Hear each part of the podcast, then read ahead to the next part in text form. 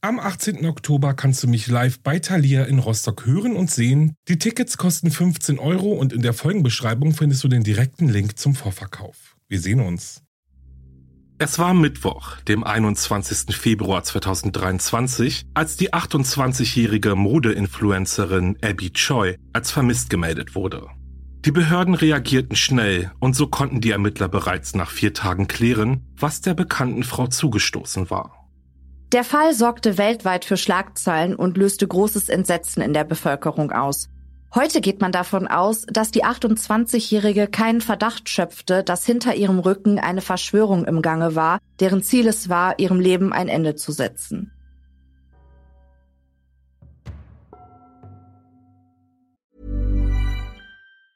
Ever catch yourself eating the same flavorless dinner three days in a row? Dreaming of something better? Well, HelloFresh is your guilt-free dream come true, baby. It's me, Kiki Palmer. Let's wake up those taste buds with hot, juicy pecan-crusted chicken or garlic butter shrimp scampi. Mm. Hello Fresh. Stop dreaming of all the delicious possibilities and dig in at HelloFresh.com. Let's get this dinner party started. When you're ready to pop the question, the last thing you want to do is second guess the ring. At Bluenile.com, you can design a one of a kind ring with the ease and convenience of shopping online. Choose your diamond and setting. When you find the one, you'll get it delivered right to your door. Go to Bluenile.com and use promo code LISTEN to get $50 off your purchase of $500 or more. That's code LISTEN at Bluenile.com for $50 off your purchase. Bluenile.com code LISTEN.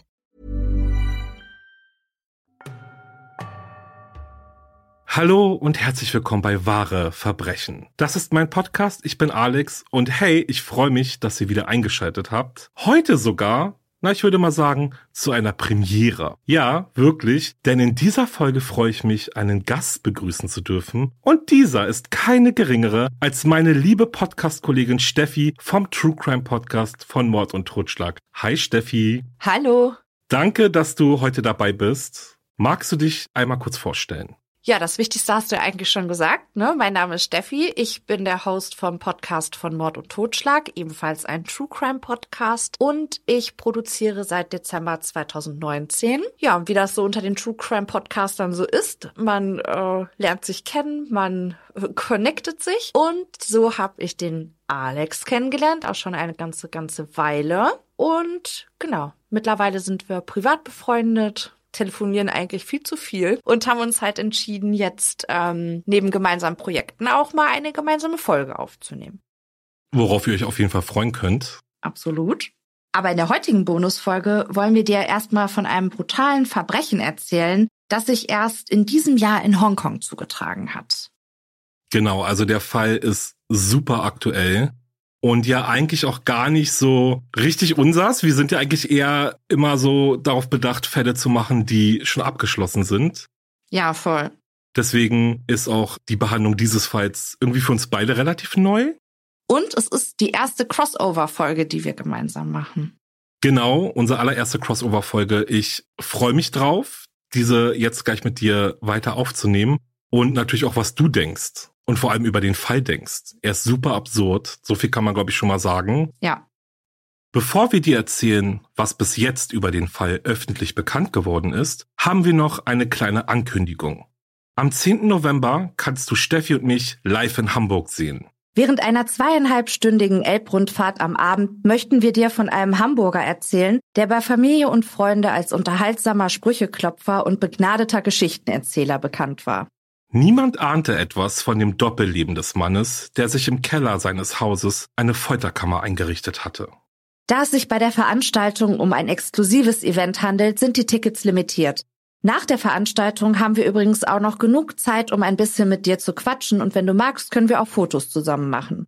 Es sind leider auch nicht mehr allzu viele Tickets verfügbar. Wenn du also auch gerne mit an Bord sein willst, dann schaue jetzt in die Show Notes. Da haben wir dir den Link zum Ticketverkauf reingepackt. Okay, dann würde ich sagen, ich spanne euch jetzt nicht mehr weiter auf die Folter und äh, Steffi zieht jetzt einfach mit, denn wir springen jetzt einfach mal direkt in den Fall.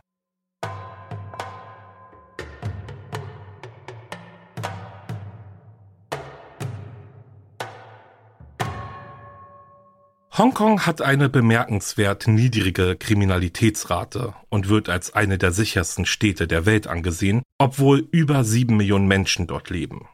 Hongkong ist dafür bekannt, eine pulsierende Stadt zu sein. Viele Menschen halten Hongkong und China für dasselbe. In Wahrheit handelt es sich bei Hongkong jedoch um eine ehemalige britische Kolonie, die 1997 an China zurückgegeben wurde und jetzt als Sonderverwaltungsregion der Volksrepublik China fungiert. Basierend auf dem Prinzip ein Land, zwei Systeme hat China Hongkong 50 Jahre Selbstverwaltung, Redefreiheit, Pressefreiheit und Versammlungsfreiheit garantiert.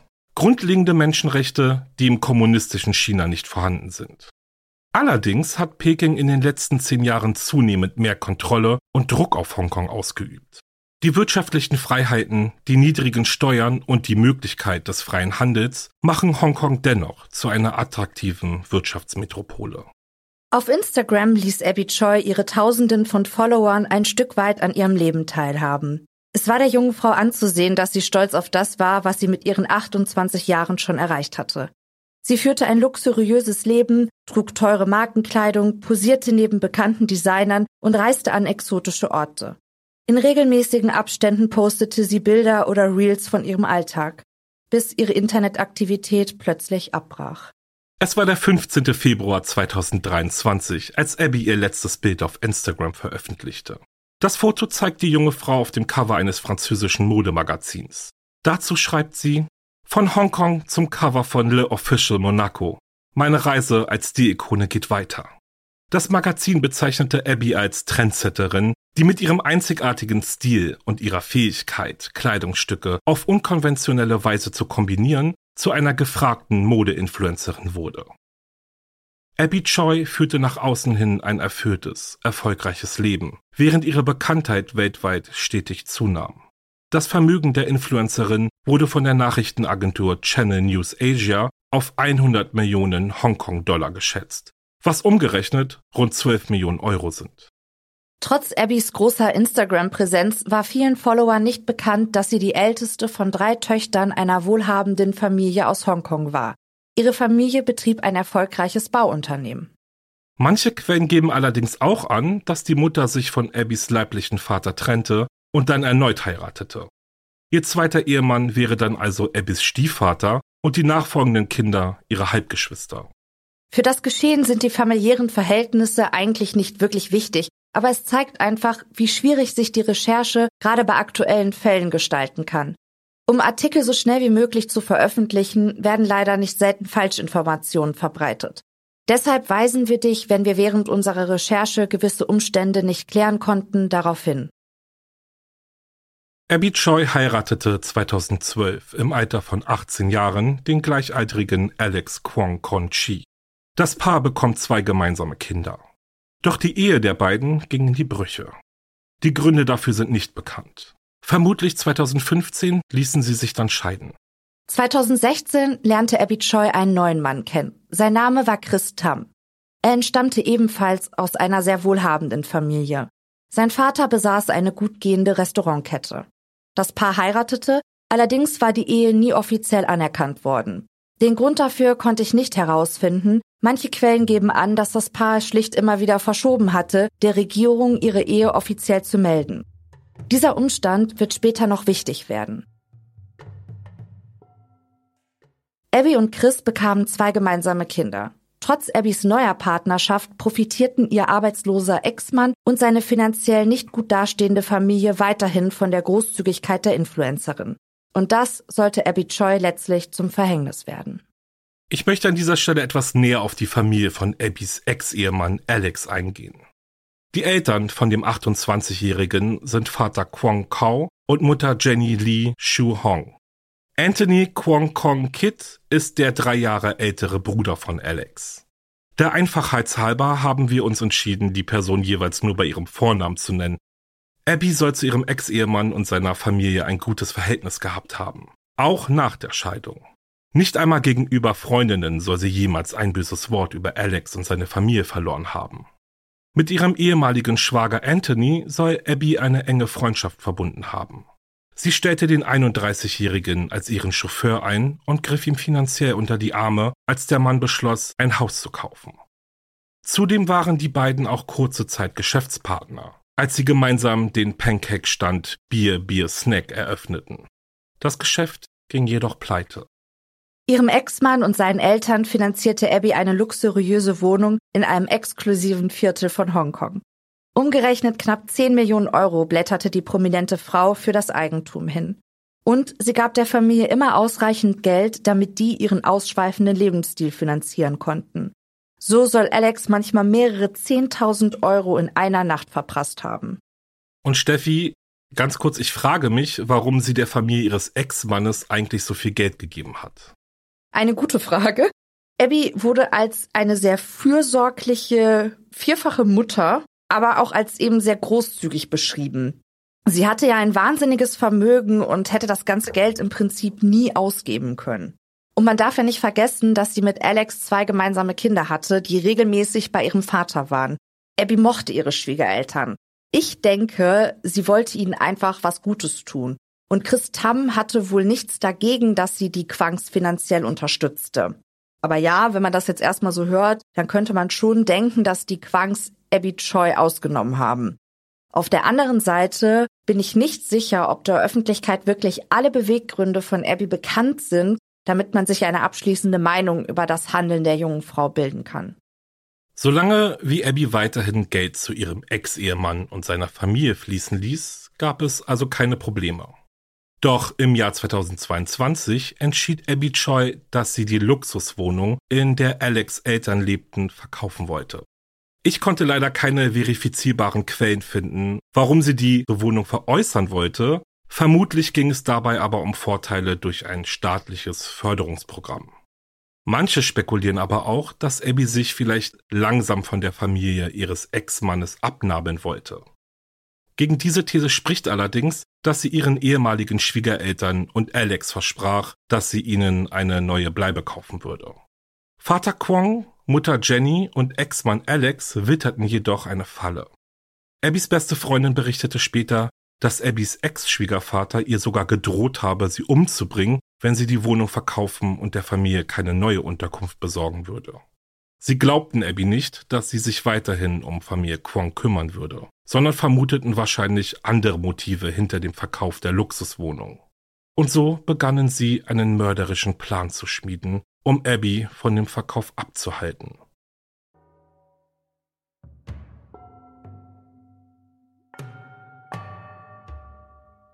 Aus krimineller Sicht gesehen war die Familie aber bereits zuvor schon kein ganz unbeschriebenes Blatt. Ich beginne mal mit Kwong.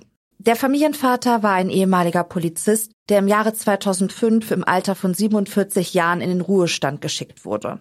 Erst im selben Jahr war er befördert worden und vier Jahre zuvor wurde ihm eine Auszeichnung für seine langjährige Dienstzeit als Gesetzeshüter überreicht. Es gibt Gerüchte, dass Kwong wegen Vorwürfen des sexuellen Missbrauchs in den vorzeitigen Ruhestand gezwungen wurde. Ich konnte keine Quellen finden, was dem ehemaligen Polizisten genau vorgeworfen wurde und möchte mich an dieser Stelle nicht an den Spekulationen beteiligen.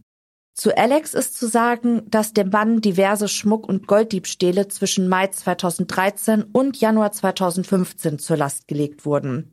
Er kam auf Kaution frei, schwänzte aber anschließend seinen Gerichtstermin, sodass es bis heute zu keiner Verurteilung gekommen ist. Da in dem Fall, von dem wir ja heute erzählen, die Ermittlungen noch laufen und der Prozess ebenfalls ausstehend ist, ist derzeit noch unklar, was genau passiert war. Im Februar 2023 mieteten Alex, Bruder Anthony und deren Vater eine Erdgeschosswohnung in einem kleinen Küstendorf. Ein beliebtes Ausflugsziel für die Stadtmenschen aus Hongkong.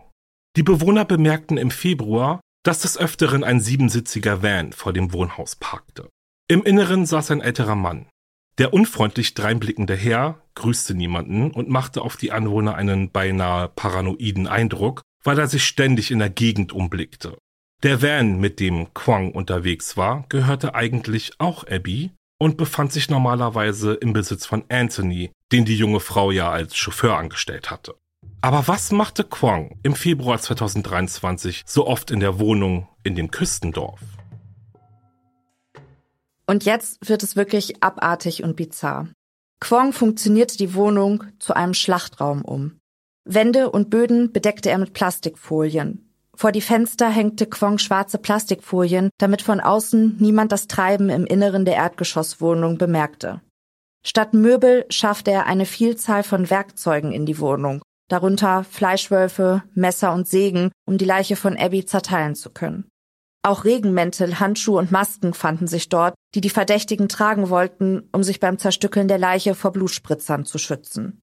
Was sich aber genau am 21. Februar 2023 in dem minutiös eingerichteten Schlachtraum abspielte, ist noch nicht bekannt. Die Behörden gehen davon aus, dass Anthony seine ehemalige Schwägerin an jenem Tag mit dem siebensitzigen Van einsammelte. Die 28-Jährige wollte eines ihrer Kinder von der Schule abholen. Abby trug ein weißes T-Shirt, weiße Leggings, weiße Slipper und als farblichen Akzent eine lilafarbene Handtasche, als sie in das Fahrzeug einstieg. Anthony fuhr los. Doch statt Abby zur Schule zu fahren, hielt er auf dem Weg in das Küstendorf an und ließ Alex in den Van zusteigen. Es ist nicht bekannt, was dann geschah. Doch als Abbys Ehemann erfuhr, dass seine Frau ihr Kind nicht von der Schule abgeholt hatte, er sie nicht auf dem Handy erreichen konnte und sie auch nicht zu Hause antraf, alarmierte er die Polizei. Zunächst gingen Chris Tam und die Angehörigen davon aus, dass die wohlhabende Modeinfluencerin entführt worden war und die Täter sich bald melden würden, um eine Lösegeldsumme zu erpressen. Doch es meldete sich niemand. Die Polizei befragte auch die Familie Quang, die sich aber als wenig hilfreich erwiesen. Sie gaben den Ermittlern falsche und irreführende Informationen wahrscheinlich in dem Bestreben, Zeit zu gewinnen und die Behörden auf eine falsche Spur zu locken. Nachdem die Ermittler die Aufnahmen der Videoüberwachung auf dem Grundstück von Abby und ihrem Ehemann überprüft hatten, befürchteten sie das Schlimmste. Auf den Bildern war zu sehen, wie die 28-Jährige am Tag ihres Verschwindens in den Van einstieg, an dessen Steuer Anthony saß. Die Behörden überprüften die GPS-Aufzeichnungen des Autos und bekommen so heraus, dass Anthony mit seiner ehemaligen Schwägerin statt zur Schule in das Küstendorf gefahren war. Sofort schwärmten Dutzende Polizisten in das Dorf aus. Sie befragten die Anwohner und überprüften die Aufnahmen der Überwachungskameras an Gebäuden und baten die Bewohner um die Aufzeichnungen ihrer Dashboard-Kameras, die in Hongkong mittlerweile obligatorisch sind. Nur 24 Stunden nachdem die Polizisten ihre Ermittlungen in dem Küstendorf aufgenommen hatten, hatten sie die angemietete Wohnung der Familie Kwong auch schon lokalisiert. In den Räumen gab es keine Möbel, kein Bett, nur die Plastikplanen, Werkzeuge und einen großen Kühlschrank. Die Polizisten hatten das Gefühl, als würden sie in einer Metzgerei stehen. Der erste Hinweis, dass Abby sich tatsächlich in der Wohnung aufgehalten hatte, war ihre lilafarbene Handtasche, die sich in einem der Räume befand. Als einer der Beamten den Kühlschrank öffnete, entdeckte er darin zwei abgetrennte Beine. Doch sie machten noch eine weitere fürchterliche Entdeckung. Als wir die beiden Suppentöpfe am Tatort fanden, war einer der Töpfe mit einer Tiefe von 50 Zentimetern und einem Durchmesser von 40 Zentimetern fast randvoll gefüllt. An der Oberfläche schwamm eine dicke Fettschicht. Darunter waren einige grüne und orangefarbene Karotten, Zwiebeln sowie Fleischstücke sichtbar, bei denen es sich vermutlich um Menschenfleisch handelte, berichtete ein Polizeisprecher später. Die Suppentöpfe wurden samt Inhalt in ein rechtsmedizinisches Institut gebracht. In dem kleineren Topf fanden sich menschliche Knochen, in dem größeren Topf schwamm ein Schädel. Auf der Rückseite des Schädels wurde ein 6,5 mal 5,5 Zentimeter großes Loch gefunden, das offensichtlich durch stumpfe Gewalt entstanden war. Die Rechtsmediziner gingen davon aus, dass die Gewaltanwendung gegen den Kopf des Opfers die Todesursache war. Mithilfe von DNA-Tests und zahnärztlichen Unterlagen konnte zweifelsfrei festgestellt werden, dass es sich bei den sterblichen Überresten um die vermisste Abby Choi handelte. Jetzt gingen die Ermittler davon aus, dass Abby von Alex oder Anthony mit einem heftigen Schlag auf den Kopf totgeschlagen, in die präparierte Wohnung gebracht und dort zerstückelt wurde. Der siebensitzige Van wurde übrigens beschlagnahmt und kriminaltechnisch untersucht. Die Experten fanden Blutflecken in dem Fahrzeug. Eine DNA-Analyse bestätigte später, dass es sich um das Blut von Abby handelte. Auch 30 Werkzeuge, darunter Messer, Hämmer und Sägen, die in der gemieteten Erdgeschosswohnung gefunden wurden, werden derzeit noch kriminaltechnisch untersucht. Sag mal, Steffi, ich meine, du hast ja gesehen, ich bin hier nur am Kopfschütteln. Aber weiß man eigentlich, ob die Familie tatsächlich vorhatte, Abby zu essen? Also genau weiß man das zum jetzigen Zeitpunkt natürlich noch nicht. Ich konnte aber während der Recherche keine Anhaltspunkte dafür finden, dass den Tatverdächtigen aktuell unterstellt wird, dass sie kannibalistische Motivation hatten. Möglicherweise machten sie eine Suppe aus den Überresten, um das Fleisch von Abby unauffälliger entsorgen zu können. Experten gehen nämlich davon aus, dass die Leichenzerstücklung eine Reaktion auf die besonderen baulichen Gegebenheiten in Hongkong gewesen sein könnte. Du musst dir vorstellen, die Menschen leben in der Stadt oft in hochgebauten Wohnblocks, heißt, sie haben keine Privathäuser mit vielleicht kleinen Gärten. Es ist also beinahe unmöglich, eine Leiche im Erdreich verschwinden zu lassen. Einfach, weil es die örtlichen Gegebenheiten überhaupt nicht hergeben und weil man natürlich auch ständig von anderen Menschen umgeben ist. Die Wohnungen in der Stadt sind meist zu klein, um dort über längere Zeit eine Leiche zu verstecken, die ja auch irgendwann anfängt zu verwesen und zu stinken. Und um den Verwesungsgeruch zu verhindern, macht es in ganz dicken Anführungsstrichen Sinn, die Körperteile des Opfers zu kochen oder sie einfach zerteilt in den Müll zu werfen, um es wie Essensreste aussehen zu lassen. Die Leiche mit dem Auto in eine abgelegenere Gegend zu bringen, um sie dort zu verscharen, kommt übrigens auch nicht unbedingt in Frage, da die Menschen, die in der Stadt leben, oft gar keine Fahrzeuge besitzen. Ich denke also schon, dass die Täter Abbys Leiche nicht aus einer kannibalistischen oder gar sadistischen Motivation heraus zerstückelten, sondern einfach deshalb, weil sie den Leichnam schnell und unbemerkt entsorgen wollten. Es ist so absurd, Steffi. Voll. Mir fällt jetzt auch irgendwie gar nichts dazu ein. Ich meine, ich finde es auch super schlüssig, wie deine Gedanken jetzt dazu sind, warum Abby zerstückelt und gekocht wurde. Aber es kommt irgendwie gar nicht richtig im Kopf an. Es ist so absurd und so krass geplant. Also das sind natürlich nicht meine Gedanken gewesen, das waren tatsächlich Experten, die sich darüber Gedanken ah, okay. gemacht haben, weil man muss dazu sagen, auch wenn die Kriminalitätsrate niedrig ist in Hongkong, passieren da natürlich trotzdem hm. Gewaltverbrechen und natürlich auch Morde. Man erfährt wahrscheinlich auch nicht so viel oder so detailreich davon, kann ich mir vorstellen, oder? Da bin ich jetzt tatsächlich ein bisschen überfragt. Also ich glaube schon, dass die eine niedrige Kriminalitätsrate haben. Kann natürlich auch sein, dass es nicht so nach außen dringt, weiß ich jetzt nicht. Aber wenn Morde geschehen, dann sind Leichenzerstückelungen nicht selten. Und deshalb haben die Experten halt gesagt, okay, also das ist halt den baulichen mhm. Gegebenheiten in Hongkong geschuldet, dass die Täter sich häufig dazu entscheiden, die Leichen dann so zu entsorgen. In Deutschland beispielsweise oder auch in den Staaten, wir haben so viele Wälder. Ja. Da kannst du in Anführungsstrichen mal eben eine Leiche entsorgen. Diese Möglichkeit haben die einfach nicht. Mhm. Ne? Naja, und vor allem, wie ja vorhin schon angeführt, offensichtlich ja auch unheimlich viele Kameras in der Stadt aufgestellt sind. Scheinbar. Ne? Also mhm. Dashcams und Kameras von Gebäuden und weiß ich was, also. Ja, also diese Dashcams, das ist ja hier in Deutschland noch gar nicht so verbreitet und ich weiß auch gar nicht, wie das ist. Ich glaube, du darfst sie zwar haben, aber ich glaube, das Material ist vor Gericht nicht verwertbar irgendwie so. Kann das sein? Ich glaube auch. Also ich bin da auch nicht so tief drin. Also ich habe auch keine Dashcam, aber ich glaube auch, also es wird immer so in Verbindung gebracht. Also Dashcam okay, aber vor Gericht auf jeden Fall kein Beweismittel. Oder schwierig, keine Ahnung. Aber auf jeden Fall in Hongkong ist das wirklich gang und gäbe, dass die Autofahrer eine Dashcam haben. Hm.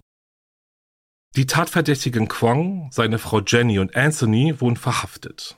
Jenny wird aktuell keine aktive Mordbeteiligung vorgeworfen. Sie muss sich wohl wegen Rechtsbeugung verantworten, wobei wir im deutschen Recht unter Rechtsbeugung ja eigentlich die vorsätzlich falsche Anwendung des Rechts durch Richter, Amtsträger oder Schiedsrichter bei der Leitung oder Entscheidung einer Rechtssache zugunsten oder zum Nachteil einer Partei verstehen. Andere Quellen geben an, dass die 63-jährige Jenny sich wegen Behinderung der polizeilichen Ermittlungen verantworten muss und von dem Mordplan der anderen Familienmitglieder wusste. Alex konnte zunächst nicht verhaftet werden, der Mann flüchtete, der 28-Jährige versteckte sich in einer Luxuswohnung, die von der 47-jährigen Miss Wu angemietet und dem Flüchtigen zur Verfügung gestellt wurde. Okay, warte mal. Du sagst, die Frau war Masseurin? Ja. Und hat den ominösen Namen Miss Wu. Wie kann sie sich denn dann eine Luxuswohnung leisten? Weil ich glaube ja nicht, dass du als Masseurin, wer weiß, was für ein Einkommen hast. Super Frage, habe ich mich auch gefragt. Und ich glaube auch nicht, dass Masseurinnen in Hongkong so super viel Geld verdienen. Aber pass mal auf, Miss Wu war seit sechs Monaten die Geliebte von Quang. Ihren Arbeitskollegen sagte die Frau, dass ihr älterer Liebhaber, also Quang, also der Ex-Schwiegervater von Abby, ihr Geld gegeben hatte, um sich die Luxuswohnung zu leisten. Das Geld wiederum stammte natürlich von Abby Choi.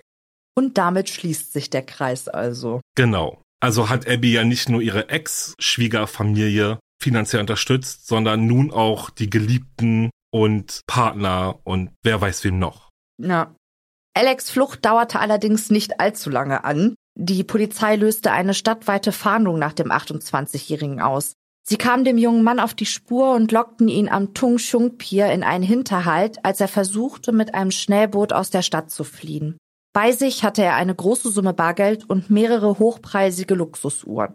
Nach seiner Verhaftung wurde Alex auf die Polizeiwache gebracht. Allerdings kamen die Ermittler nicht weit mit dem Verhör des 28-Jährigen, weil dieser plötzlich über Unwohlsein klagte.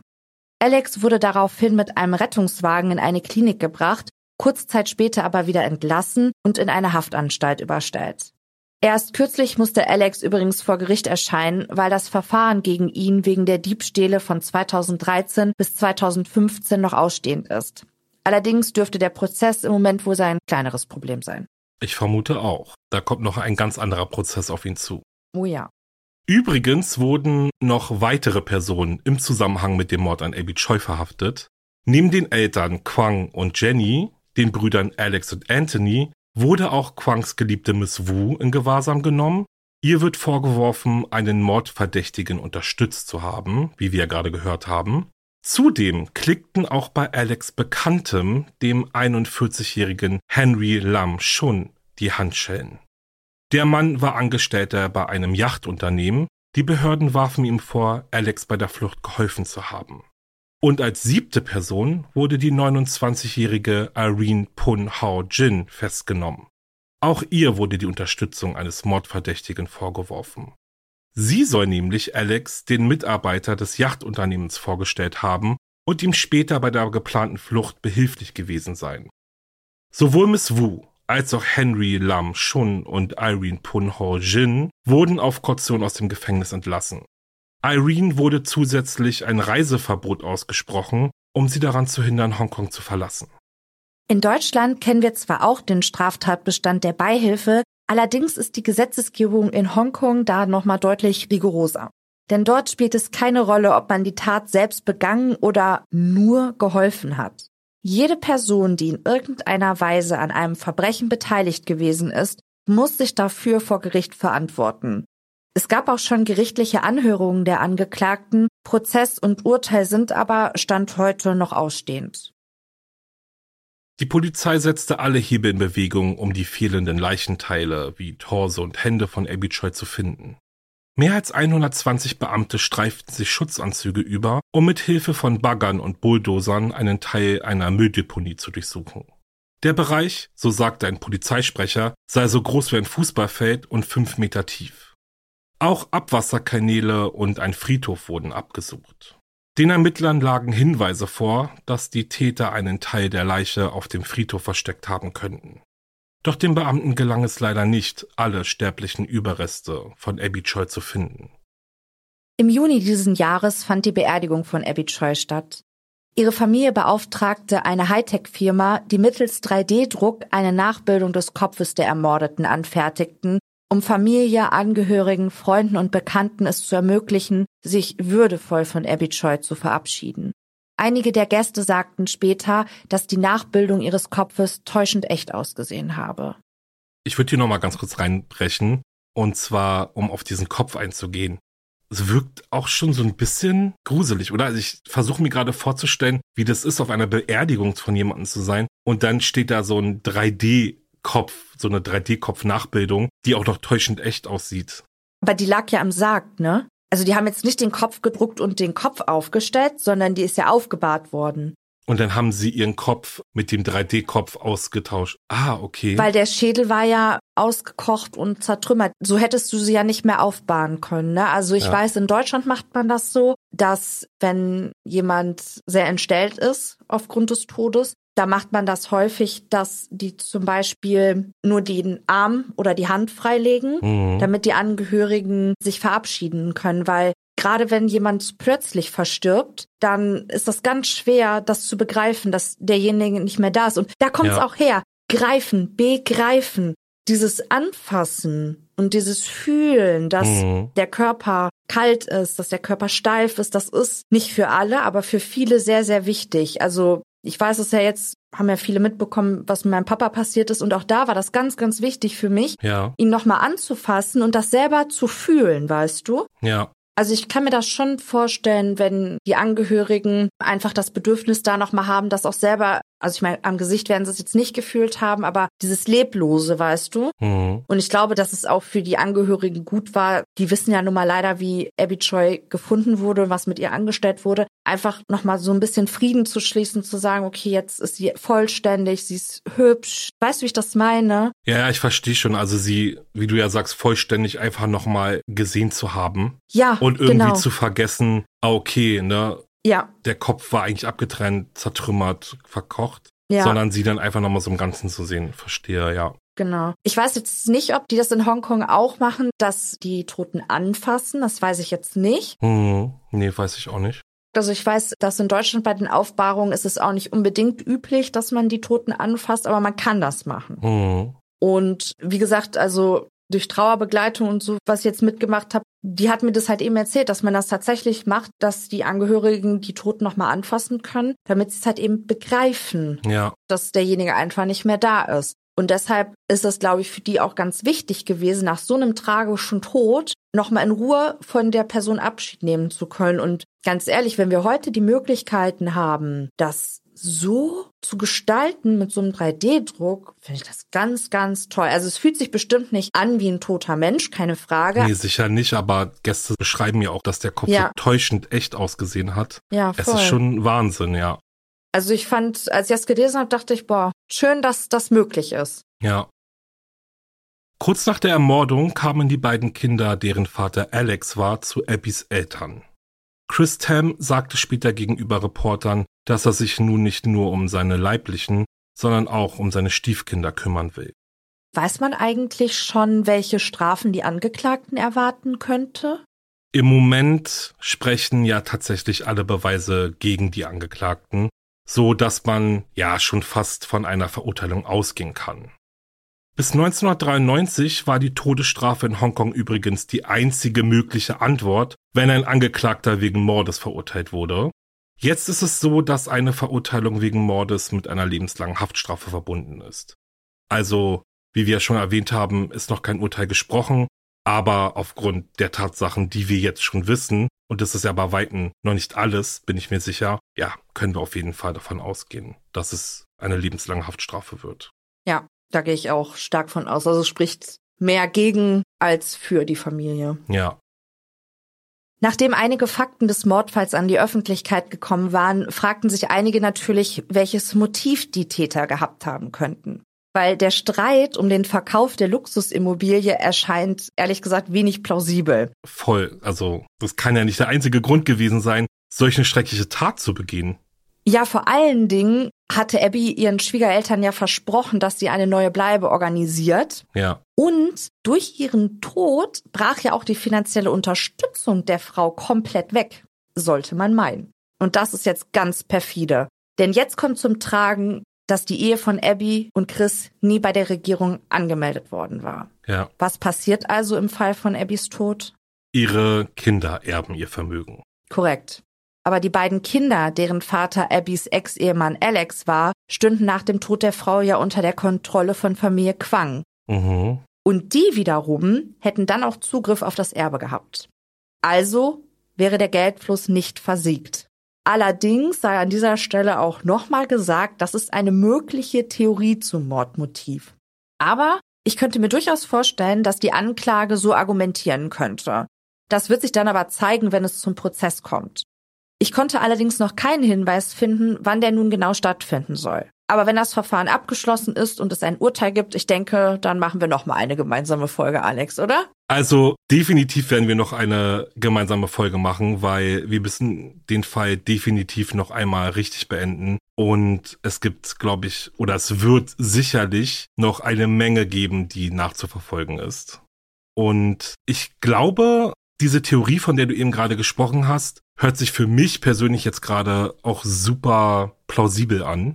Also diesen schrecklichen Plan zu schmieden, zu verfolgen, um dann letztendlich an das Vermögen über die Kinder ranzukommen. Ich frage mich einfach, die waren ja jetzt schon ein paar Jahre verheiratet, warum die die Heirat nie bei der Regierung angemeldet haben. Ja. Ob das wirklich stimmt, weißt du? Natürlich, wenn das stimmt, dann ist das Motiv total plausibel. Aber. Aber ich habe mich das auch gefragt. Also, weil ich meine, wir kennen es ja hier, wenn wir hier heiraten, wir müssen ja, also unsere Ehe ist ja sowieso erst gültig, wenn wir standesamtlich heiraten. Das heißt, natürlich stellt sich die Frage, wie ist das in Hongkong? Oder haben die einfach nur zeremoniell geheiratet dann? Also vielleicht, weiß ich nicht, bei einem freien Priester irgendwo an einem schönen Ort und haben sich halt einfach irgendwie ein Versprechen gegeben. Also es hört sich ja dann irgendwie auch so an, wenn wir jetzt mal so von unserem Wissen, was so die Ehe betrifft, ausgehen.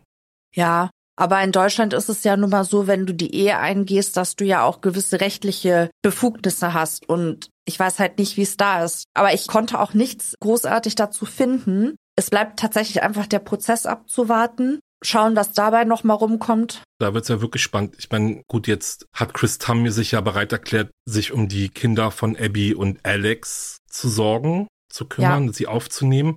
Dahingehend wird's aber auch nochmal spannend, ob er tatsächlich auch überhaupt das Recht bekommt, das zu tun. Aber es ist ja keiner mehr da. Na gut, es sind ja noch ihre Eltern noch am Leben, ne, von Abby. Also ich kann mir auch vorstellen, dass die Obhut da eher zu den Großeltern geht. Also so wäre es doch hier. Also ich kann mir nicht vorstellen, dass man hier sagt, okay, es kriegt der Lebenspartner, ne, der jetzt auch nicht der leibliche Vater ist. Also das, was man weiß, ist ja, dass er ein gutes Verhältnis zu seinen Schwiegereltern hat. Hm.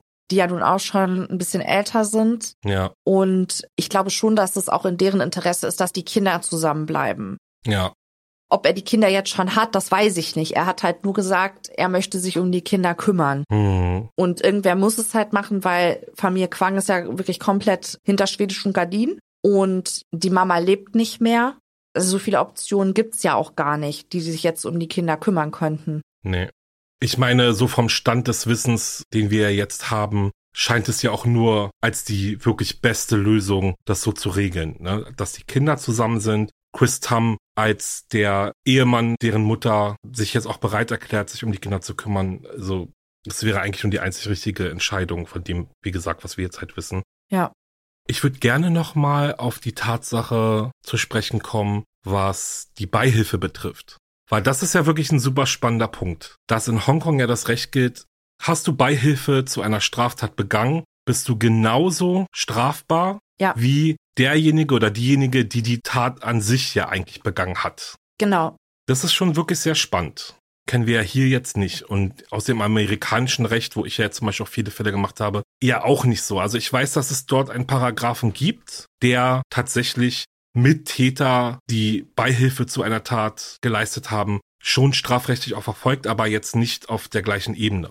Ja, also bei uns ist es ja auch so, dass du ja auch für Beihilfe belangt werden kannst, aber ja. du wirst ja nicht so bestraft wie der Haupttäter sozusagen. Ja. Und da sind die dann doch schon deutlich rigoroser. Das sieht man ja auch. Es sind ja insgesamt sieben wurden jetzt festgenommen. Ja, und da sind ja Leute drunter, zum Beispiel die Masseurin Miss Wu, die im Prinzip nur ihre Wohnung zur Verfügung gestellt hat. Ne? Also ja. die hat ja gar nicht unmittelbar was mit der Tat an sich zu tun.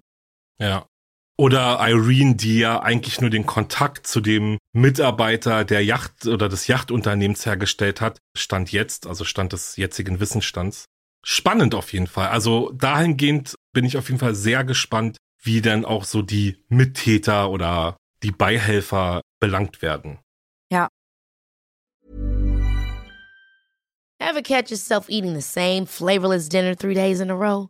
Dreaming of something better? Well, HelloFresh is your guilt-free dream come true, baby. It's me, Kiki Palmer. Let's wake up those taste buds with hot, juicy pecan-crusted chicken or garlic butter shrimp scampi. Mm. Hello Fresh. Stop dreaming of all the delicious possibilities and dig in at HelloFresh.com. Let's get this dinner party started.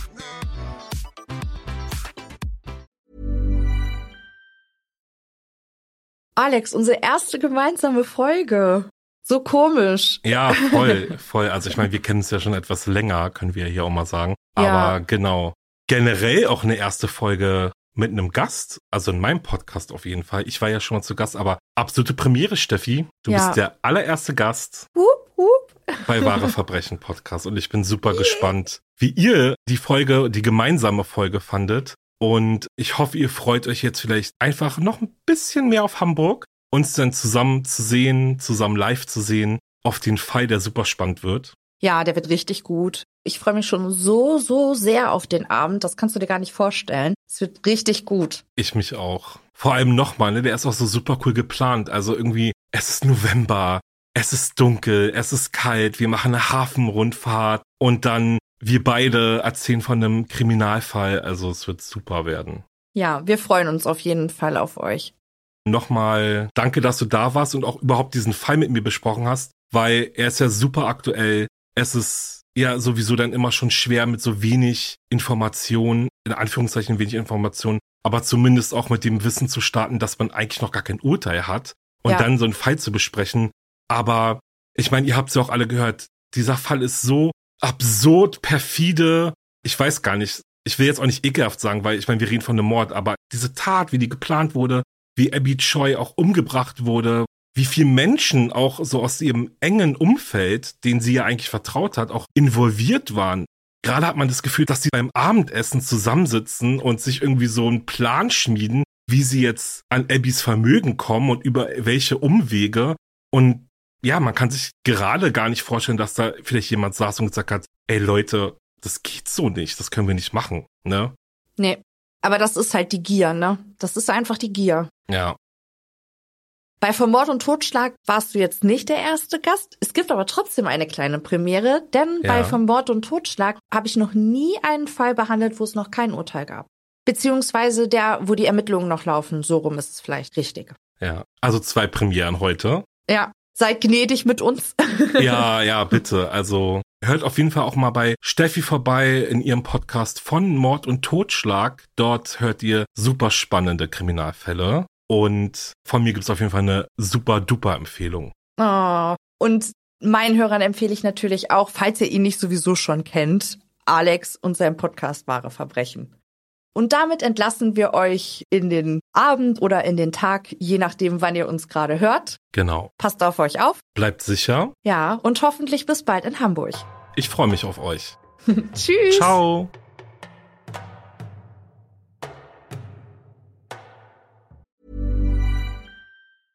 Small details are big surfaces. Tight corners are odd shapes. Flat, rounded, textured, or tall. Whatever your next project, there's a spray paint pattern that's just right. Because Rust new Custom Spray 5 in 1 gives you control with five different spray patterns. So you can tackle nooks, crannies, edges, and curves without worrying about drips, runs, uneven coverage, or anything else. Custom Spray 5 in 1 Only from Rustolium.